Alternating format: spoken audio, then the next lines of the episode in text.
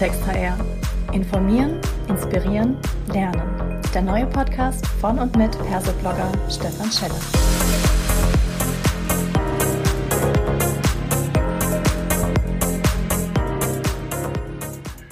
Hallo und herzlich willkommen zu einer weiteren Folge des Podcasts Klartext HR. Heute habe ich mir den Tobias Joost mit an Bord geholt und wir wollen über TikTok reden, ganz genau über TikTok im Employer Branding nach dem Motto Jetzt wird's schwierig. Warum das so ist, kommen wir gleich dazu. Lieber Tobias, magst du dich kurz vorstellen? Sehr gerne. Vielen Dank, Stefan, dass ich mit dabei sein darf. Mein Name ist Tobias. Ich bin 31 Jahre alt, komme aus München und bin äh, klassischer Quereinsteiger in die HR-Branche. Eigentlich erst beginnend seit 2020 habe davor im Rahmen meiner selbstständigen Tätigkeit seit Studium und drei Firmen sehr viel mit jungen Menschen zu tun gehabt und dann eine starke persönliche Leidenschaft entwickelt, wie man mit jungen Leuten das maximale Potenzial in der frühen beruflichen Karriere herausschlagen kann. Und das habe ich mir jetzt zur Berufung gemacht als alter Ego Karriereguru und bin hier auf TikTok unterwegs. Mhm. Du bezeichnest dich selbst, wenn man das so liest, als beliebtesten und reichweitenstärksten HR-Content Creator auf TikTok. Äh, was heißt das denn genau und wer hat dir diesen Titel verliehen? Was das genau heißt, bedeutet letztendlich, dass ich in dem Bereich oder in der Kategorie HR beziehungsweise Kategorie Beruf und Karriere der Platzhirsch bin auf der Plattform TikTok. Das heißt, ich war der Erste im deutschsprachigen Raum und mittlerweile eben der größte, reichweitenstärkste, ähm, beliebteste, was mir eben aus der Community zurückgespielt wird.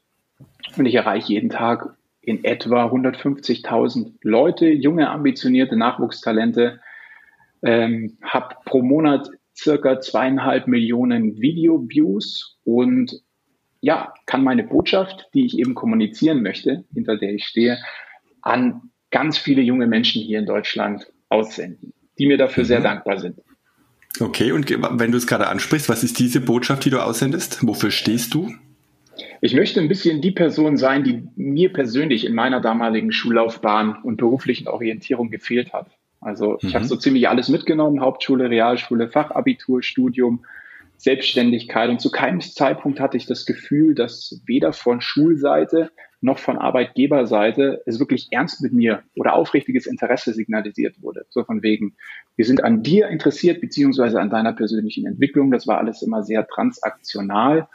Und ich versuche eben diese komplexen Inhalte der Berufswelt leicht verdaulich, ähnlich dem Motto der Bild-Headlines, an die jungen Leute ranzutragen. Einfach Generation Z gerecht. Und mhm. Das habe ich mir so auf meine Fahne geschrieben. Okay, jetzt hast du natürlich ein fieses Schlagwort genannt, Bildzeitungsgericht. ähm, wo, wo entsteht denn dein Wissen? Also natürlich kann jeder heutzutage senden und erreicht eine große Zielgruppe, aber was befähigt dich denn im weitesten Sinne hier HR oder Berufsberatung oder Orientierung zu stiften? Ja, das ist eine Frage, die ich auch der, aus der Community zum Teil natürlich bekomme, mittlerweile nicht mehr so wie am Anfang. Auch eine berechtigte Frage. Also ich habe eigentlich während der Schule, während so Pflichtpraktika eigentlich schon immer gerne hobbymäßig Bewerbungsgespräche gemacht. natürlich ohne, dass die Firmen das wussten. Ich habe das geliebt und würde es wahrscheinlich heute auch noch machen, wenn ich jetzt nicht Tipps geben würde. Also ich fand das total spannend, wie viel man auch mit, mit Selbstbewusstsein beispielsweise in solchen Gesprächen erreichen kann. Und ich habe über die Zeit einfach viele Frameworks entwickelt, wie man Entscheidungen treffen kann, wenn man zwischen A und B steht, Viele der jungen Leute sind unsicher, haben Bedenken und ich versuche das alles zu bestärken. Das fundiere ich dann mit entsprechender Research aus Quellen, die ich mir suche. Ich bin auch nicht allwissend und ähm, kommuniziere das dann so entsprechend weiter. Mhm. Ähm, und was treibt dich da letztendlich an? Ich meine, du sagst, du gehst ja jeden Tag online, du hast eine riesige Followerschaft. Machst du das for free? Verdienst du da was dran oder wie kann man sich das vorstellen? Das ist die intrinsische Motivation. Also aufgrund der Tatsache, dass wir ähm, ja mit den letzten beiden Firmen gut gewirtschaftet haben, die entsprechend verkaufen konnten, habe ich entsprechenden äh, kreativen Freiraum und widme mich aktuell komplett Non-Profit dem ganzen Thema. Und mhm. das macht mich wahrscheinlich als Personal Brand so glaubwürdig und so authentisch bei den jungen Leuten. Ich, ich führe keinerlei transaktionale Beziehung. Das ist eine ganz persönliche Freundschaft. Mhm. Äh, ganz persönliche Freundschaft, jetzt hast du gesagt 150.000. Das stelle ich mir natürlich ehrlich gesagt ein bisschen schwierig vor. Äh, Gibt es da so eine Art äh, eingeschworener Kern, die da immer mit dabei sind, die dann äh, Fragen stellen oder ähnliches? Oder ist es tatsächlich ein Wechsel? Die gibt es natürlich. Also es gibt die ganz treuen Gefährten, die wirklich jeden Tag präsent sind. Im Schnitt habe ich ein sehr beständiges Wachstum von 1000 neuen Abonnenten pro Tag seit Anfang eigentlich. Tag? Pro Tag. Oh. Sehr, sehr kontinuierlich. Und naja, ich, ich bin natürlich schon daran interessiert, einfach da noch tiefer reinzugehen. Das heißt, das Video, das man jetzt jeden Tag sieht, das ist das eine, das irgendwie 150.000 Leute erreicht. Äh, da wird dann in den Kommentaren interagiert, da findet ähm, das ganze Engagement statt. Was dann noch passiert, einmal bis zweimal die Woche meine TikTok Lives, wo ich in der Regel 2000 Leute erreiche, die dann mit mir in dem Chat sind.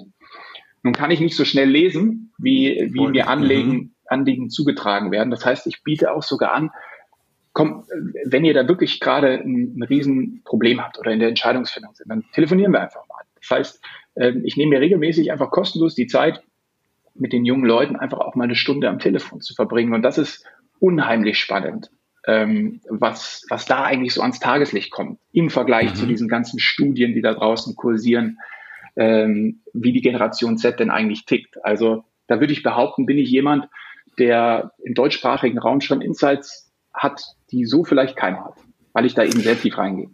Mhm. Ich meine, ich bin ja ist ein bisschen in Anführungszeichen auf der anderen Seite des Schreibtisches mit unterwegs so in der Personalerwelt, habe aber auch äh, relativ viel mit Studien und Co. zu tun. Äh, gibt es für dich denn tatsächlich, weil du es gerade angesprochen hast, diese Generation Z oder ist die genauso äh, breit und divers wie letztendlich alle anderen Generationen auch? Natürlich. Ähm, ich, ich würde behaupten, ebenso wie die Generation X und Y hat auch die Generation Z ihre Facetten und die kann man, glaube ich, ganz klar voneinander trennen. Was ich gemeint habe, ist diese typischen ähm, ja, Merkmale, die man ihnen so zuschreibt, von wegen wenig Arbeitsmoral, viel wollen, wenig tun. Ähm, das ist so negativ belastet und behaftet. Ich sehe das eher positiv und ähm, dazu haben wir im, in unserem Gastbeitrag, den ich auf deinem Blog veröffentlichen durfte, ja auch schon so ein paar Wörter anklingen lassen. Ähm, ich sehe das Ganze total positiv und glaube, da haben wir ähm, eine tolle Zukunft vor uns mit ganz, ganz tollen Talenten, die da auf die HR-Branche warten. Hm. In dem Beitrag haben wir ja vor allem darüber geredet, so war das Stichwort von der Personal Brand, die du ja zwangsläufig hast, wenn du mit dieser Followerschaft hier unterwegs bist, hin zur Employer Brand. Das heißt, Unternehmen, wie können Unternehmen durch einzelne, sei es Mitarbeiter oder nennen wir sie einfach mal generell Influencer, äh, ihr Employer Branding auf authentische Art und Weise an einer Zielgruppe ausrichten. Und das ist ja der, der Content gewesen. So, das heißt, wir reden über Employer Brands, sprich Arbeitgebermarken. Und diese Marken sind was ganz Wertvolles, was die Unternehmen aufbauen. Denn, und jetzt kommen wir, sage ich mal, zu dieser ja, bewusst vielleicht auch etwas kritischeren Hälfte, ist die Plattform TikTok gerade medial etwas ist stark in negativ in die Schlagzeilen gekommen. Ich habe da drei Ansatzpunkte, die ich, glaube ich, einzeln mit dir mal besprechen wollte. Ähm, zuletzt gab's einige Challenges, die dann nicht mehr so den Gefallen gefunden haben in der Öffentlichkeit wie manch andere, auch witzige Challenges. Da gab's die Challenge äh, auf der Kuhweide, bei denen die, die Bauern dann äh, amok gelaufen sind, dass jetzt hier plötzlich TikToker äh, die Kühe ärgern und sich in Gefahr begeben. Es gab in Hannover Challenges oder gibt fast eine eingeschworene Community, die dabei ist, äh, Obdachlose zu ärgern und Zehntausende gratulieren dann. Äh, also so eine Art äh, Cyber-Mobbing-Community. Sowas tut so einer Plattform aber nicht wirklich gut. Das tut's in der Tat nicht. Nein, auf gar keinen Fall. Um das nochmal ein bisschen allgemeiner aufzurollen. Also gut, dass wir uns jetzt durch diese Punkte hangeln, aber ähm, ich denke, TikTok ist nach wie vor eine Plattform, ähnlich wie Facebook das 2008 war oder Instagram 2013, 14, 15, die eben gerade erwachsen wird. Und nur weil da die Brand China hintersteht, muss das nicht gleich böse sein. Ich sage immer, was der Bauer nicht kennt, das frisst er nicht. Da sind wir Deutschen, glaube ich, sehr bekannt dafür alles, was erstmal Veränderung bedeutet, was wir nicht kennen, was wir auch nicht durchschauen können. Und das ist bei China eben gerade der Fall. Ja? Die wissen einfach mehr über uns als wir über sie. Daran sind wir aber selber schuld. Ähm, das wird erstmal negativ gesehen. Also wenn ich mir jetzt so Beiträge aus der Süddeutschen von 2013 durchlese, wo sich auch der amerikanische Staat an Amazon, an Facebook, an Instagram und deren erhobenen Daten bedient hat, dann wurde das damals in einem ähnlichen Szenario genau gleich beschrieben. Das war genauso brisant in den Medien, da können sich viele jetzt nicht mehr dran erinnern, weil ja jede Arbeitgebermarke mittlerweile auf diesen Plattformen ist. Bei TikTok ist dasselbe Spiel. Also jetzt, das war so die allgemeine Einleitung von meiner Seite. Mhm. Was das mit diesem Content angeht, ähm, das sind eben, also das sind Dinge, die auffallen und, und ich meine, ich kenne das besser als jeder andere. Wenn man eine Firma gründet, dann macht man zwangsläufig Fehler. Ich würde nicht behaupten, dass TikTok bewusst äh, von Anfang an so etwas hat wollen zulassen. Also das ist einfach im, im, Zweifel ja nicht so präsent gewesen, aber jetzt unternimmt man was dagegen. Also man, man macht Fehler über Zeit, genauso wie Facebook und Mark Zuckerberg immer mal wieder vor Gericht stehen. Man macht Dinge auch aufgrund des kapitalistischen Gedanken und sehr, sehr wachstumsgetrieben. Man möchte einfach Marktanteile, um dann im Nachhinein über Anwaltsgelder, Gelder, die man eben zahlt, alles wieder in die richtige Richtung zu rücken. So, so wachsen solche Firmen. Das kann ich ja sehr aufgrund meiner eigenen Erfahrung so belegen. Ich habe knapp ein Jahr in Silicon Valley gelebt und gearbeitet, genauso wie in Singapur. Und so funktioniert dieser Kapitalismus. Den kennen wir hier auch nicht. Wir sind in der Wettbewerbslandschaft groß geworden und sind auch in einer solchen nach wie vor. Da ticken diese Länder und diese Firmen ticken da ein bisschen anders. Da wird dann hintenrum ausgebessert. Dass das nicht gut ist, das ist klar und ich glaube auch kein Creator, der etwas auf sich hält, und das tue ich in dem Fall auf mich, der würde solche Inhalte bestärken. Ich glaube, TikTok lernt daraus und passt an. Mhm. Jetzt hast du gerade auch schon China mit ins Spiel gebracht. Also im Unterschied zu den anderen großen Plattformen, die hier äh, in Deutschland oder auch weltweit genutzt werden, ist das jetzt so mit eine der großen chinesischen, neben WeChat vielleicht die zweitgrößte ähm, App überhaupt. Wir haben jetzt ja mittlerweile hier in Deutschland einen extrem hohen Markteinteil fast. Also alle laden sich TikTok runter, gerade bei den ganz Jungen und es geht durchaus schon bei zehn Jahren los. Ähm, das heißt, da gehen immer mehr Menschen rein und immer häufiger landet die App damit auf Geräten hier bei uns. Und jetzt kommen ganz viele andere Stimmen schon auf, die gesagt haben, Mensch, die App haben wir uns schon mal näher angeguckt. Und wenn man da reinschaut und sieht, was diese App sich im Hintergrund wohl alles erlaubt. Da bin ich jetzt äh, natürlich auch auf Daten aus dem Internet angewiesen äh, entsprechend. Dann sind es schon massive Eingriffe von Geotagging, von Auslesen der Zwischenablage, von äh, Kontakte mit Tracken, alle anderen Apps, wie die benutzt werden und vieles mehr. Sodass jetzt schon die ein oder andere Behörde auch aus Datenschutzgründen gesagt hat, dass es eigentlich alle Kennzeichen von Spyware ausweist, was so ein bisschen letztendlich äh, durch das Thema wie auch Huawei in die Schlagzeilen geraten ist. Da kann man jetzt auch sagen, oh, viel Politik dabei. Möglicherweise ist aber tatsächlich was dran, wenn man so ein bisschen auch auf die Ausrichtung der, ja, der, der Strategie, die die chinesische Regierung verfolgt, ähm, die geht schon doch sehr stark auf. Wir wollen uns überall einbringen, wir wollen steuern, wir wollen Kommunikation beobachten und steuern. Wie gehst du denn damit um? Mhm. Ja, ich greife das von vorhin nochmal auf. Ich finde das spannend. Also mhm. ähm, ich glaube, das ist ein sehr konservativer Gedanke. Ja, westliche Welt, östliche Welt, China ist mhm. gleich böse. Und ähm, ich sehe das nicht zwingend anders als äh, bei Apps wie Google Maps, die im Hintergrund laufen, Instagram, die die Mikrofone abhören. Deren Business ist Medien, deren Business ist Werbung. Die Daten sind entsprechend anonymisiert, die kommen in einen riesen Datentopf. Es geht einfach darum, ähm, ihr Businessmodell zu stärken. Und auch TikTok legt gerade alles in die Waagschale, um in Zukunft mit Werbung wahrscheinlich der größte Werbetreibende überhaupt auf dieser Welt zu werden. Und ähm, ja, also es gibt ein nettes Beispiel. Also da kann sich wahrscheinlich jeder mit identifizieren. Also bei Google Maps, das hat ja in der Regel jeder auf seinem Handy. Da sieht man die Vorteile aktiv, denn ich steige in mein Auto und schlägt mir sofort vor, ah, du brauchst 19 Minuten nach Hause. Ja, der weiß, wo ich zu Hause bin, der weiß, wo ich vorbeifahre und an wem ich im Zweifel noch vorbeifahre, mit wem ich im Stau stehe, welchen Radiosender ich gerade höre und so weiter. Um mir entsprechend wiederum im Retargeting auf irgendeiner Plattform eine entsprechende Werbung auszuspielen. Das ist aber für die Leute, die jetzt TikTok anprangern, weil sie es selbst wahrscheinlich noch nie genutzt haben oder sich einfach auch nicht damit identifizieren können. Ja, dieser, dieses Riesendelta, das scheinbar existiert. Ähm, mhm. Bei Google Maps bin ich gewohnt und da überwiegen die Vorteile. TikTok kenne ich nicht. Ähm, und da ist noch China dahinter. Das kann so nicht funktionieren. Anderes Beispiel, Amazon. Da gibt es dieses ganz, ganz bekannte Beispiel, dass ähm, ein Paar, das noch gar nicht wusste, dass es schwanger war, bereits äh, Schwangerschaftsprodukte angepriesen bekommen hat von Amazon und nachdem mhm. äh, sie sich das so verwundert haben, haben sie dann nach einer Woche irgendwie einen Schwangerschaftstest gemacht, tatsächlich, weil es der Frau eben nicht so gut ging. Und es kam heraus, dass sie schwanger war, einfach aufgrund des Einkaufsverhaltens, was da so gekauft wurde, äh, wo man sich bewegt hat, war der Algorithmus so schlau, dass er entsprechend bereits prognostizieren konnte, was passieren wird. Hm. Und ähnlich sehe ich das mit China. Also ich sehe diesen Stempel und gleichzeitig sehe ich natürlich die Medien auch. Auf der anderen Seite die soziale Medien wiederum so ein bisschen auch als Wettbewerber sehen. Ja, solche Themen kommen einfach gut an. Auch das Thema, dass USA TikTok abschaffen will, was gerade heiß diskutiert wird. Ähm, das Einzige, was äh, dort gesagt wurde, ist, dass wir mal in diese App reinschauen. Das sagen sie bereits seit knapp einem Jahr. Ähm, das ist auch aufgrund der Tatsache, dass ein Google, ein Amazon wahrscheinlich großartige Lobbyarbeit betreibt. Ähm, mittlerweile ist TikTok ein Riesenarbeitgeber in ganz vielen Ländern, ähnlich wie Facebook es damals war.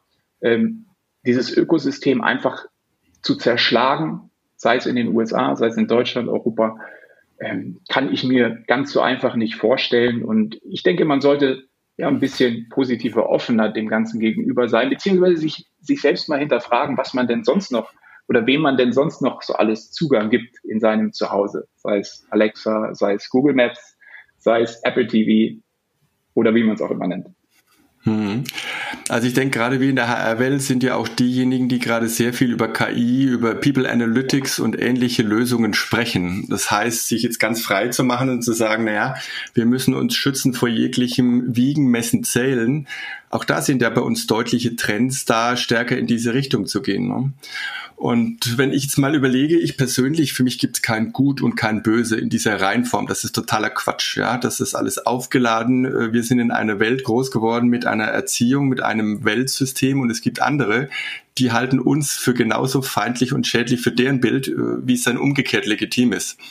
Trotzdem glaube ich, und das ist so der Ansatzpunkt, den äh, da auch die Kritiker mit einnehmen, die sagen, na ja, wenn wir über Geschäftsmodelle reden, ist das das eine. Wenn wir über Gesellschaftsmodelle reden und diese Gesellschaftsmodelle unsere ablösen wollen, an die wir glauben, die wir für richtig halten, dann endet der Spaß. Also das heißt, da geht es ja nicht mehr nur darum, na ja, das ist halt deren Geschäftsmodell und das ist unseres und es gibt kein Gut und Böse, sondern da kann ich mir vorstellen, dass äh, diese gefühlte Bedrohung aus einer ganz anderen Ecke herkommt. Ne? Du spielst ab auf diesen ganz ethischen Gedanken. Noch nicht äh, unbedingt, sondern ich bin immer noch bei diesem Thema politisch. Ne? Also nach dem Motto, ähm, wir hatten uns ja mal als freies, freien Westen bezeichnet, was ich ja mm. immer für Quatsch gefunden halte. Äh, und spätestens mit dem, was gerade in Amerika passiert, habe ich ähm, nicht einen Hauch eines äh, Zweifels, dass äh, mhm. letztendlich wir genauso wie alle anderen äh, an einem System festhalten und bauen von dem wir mal geglaubt haben, es wäre das Richtige, aber da läuft ja auch nicht alles richtig. Ne? Also dieses gut-böse Getue äh, finde ich ganz gefährlich auf der, ja. auf der einen Seite. Auf der anderen Seite muss man natürlich die Realitäten wahrnehmen. Ne? Also die Menschen fühlen sich gerade bedroht. Sie lassen sich vielleicht auch in dieses gut-böse Spiel hineinziehen von allen Seiten, was brandgefährlich ist. Ja? Also das mhm. finde ich ganz, ganz schrecklich. Und jetzt äh, bietet natürlich genau diese App einen Anlass zu sagen, schau her, äh, da will jemand Einfluss bei uns gewinnen, ne, technisch ausspionieren und co. Und dahinter steckt jemand, der eigentlich unser System verändern möchte. Und das wollen ja. wir nicht. Ne? Ja, ich meine, es ist ein gewisses Dilemma, da gebe ich dir total recht. Einerseits mhm. hast du die jungen Leute, die das einfach feiern, täglich über mhm. 50 Minuten nutzen. Ja, wir haben allein 6 ja. Millionen Nutzer in Deutschland und so weiter.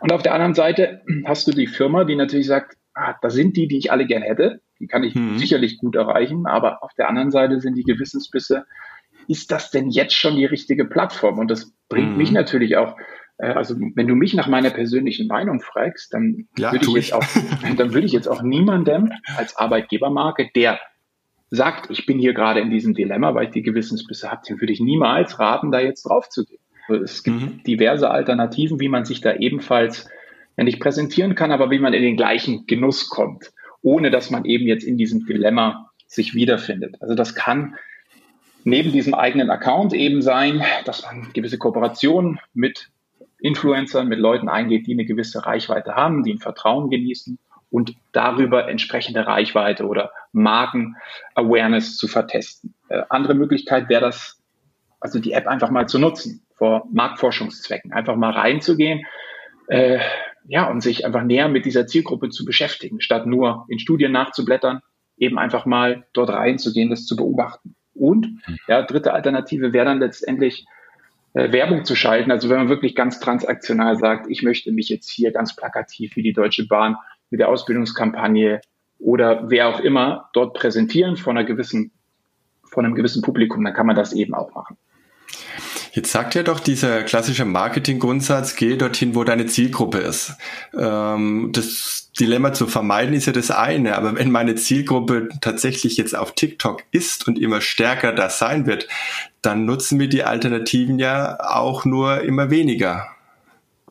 Oder die andere Frage, was wären denn wirklich Alternativen, die für dich auch ein ähnliches Potenzial hätten? Mal angenommen, jetzt gehen wir mal wirklich in diesen Fall rein. Ähm, TikTok würde wie auch immer verboten werden. Die App könnte nicht mehr verbreitet werden. Es gäbe für die äh, deutschen und europäischen User keine Möglichkeit, da eine, eine, eine amerikanische oder sonstige TikTok-App sich noch mit runterzuladen, eine Version. Wo würdest du denn mit deinen Followern hingehen? Was wäre denn dein Plan B? Hm, das ist eine gute Frage. Also ich habe natürlich mein eigenes Ökosystem geschaffen, das heißt meine eigene Webseite, wo ich wirklich sehr, sehr viel Zuspruch und Zulauf der jungen Leute bekommen habe, einfach weil dort mhm. das ganze Thema, das ich dort anteasere, einfach tiefer reingeht. Ähm, das ist so die eine Plattform, wo ich jetzt aktuell eben schon sehr viele Leute binde. Das andere Thema ist natürlich, äh, sobald die eine Plattform geht, wird die neue, wird eine neue kommen.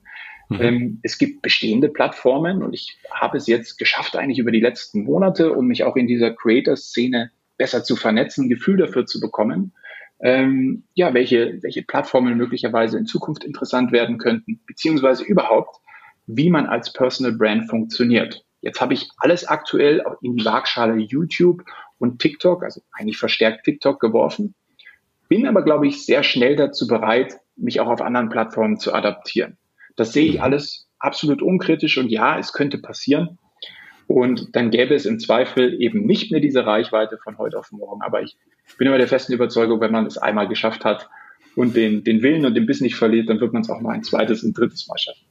Mhm. Jetzt bist du natürlich, äh, hast du das Pech, dass du hier mit mir bei Klartext HR bist und ich lasse mich jetzt noch nicht abwickeln. Was wären denn diese Alternativen, von denen du glaubst, dass die zukünftig kommen und die äh, Creatoren wie dir gute Chancen bieten? Mhm. Also es sind in, in jedem Fall Videoformate.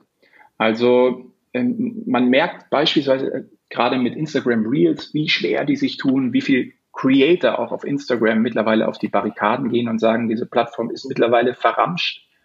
Ähm, also da gibt es ein ganz, ganz starkes Movement. Es ist, sind so Plattformen mhm. wie Twitch, die aus dem Gaming rauskommen, also Streaming, Video, ähm, eben Authentizität statt Hochglanz, ja, nicht mehr das YouTube Hochglanz Arbeitgebermarken Image Video, sondern es ist halt das verwackelte Selfie Video.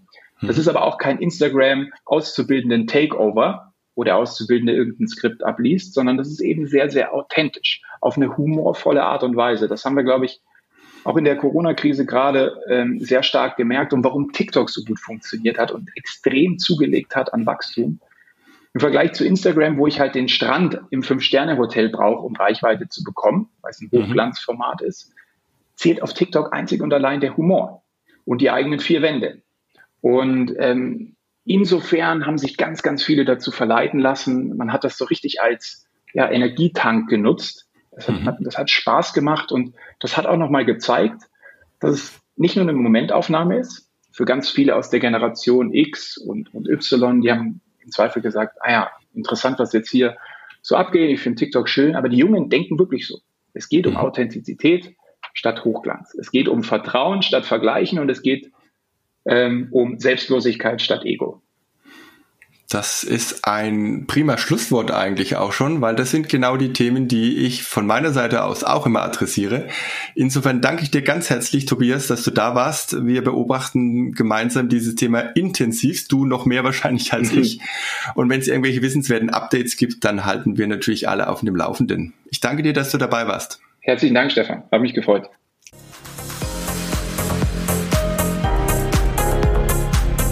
Das war eine weitere Folge Klartext HR. Informieren, inspirieren, lernen. Der Podcast von und mit Perseblogger Stefan Scheller.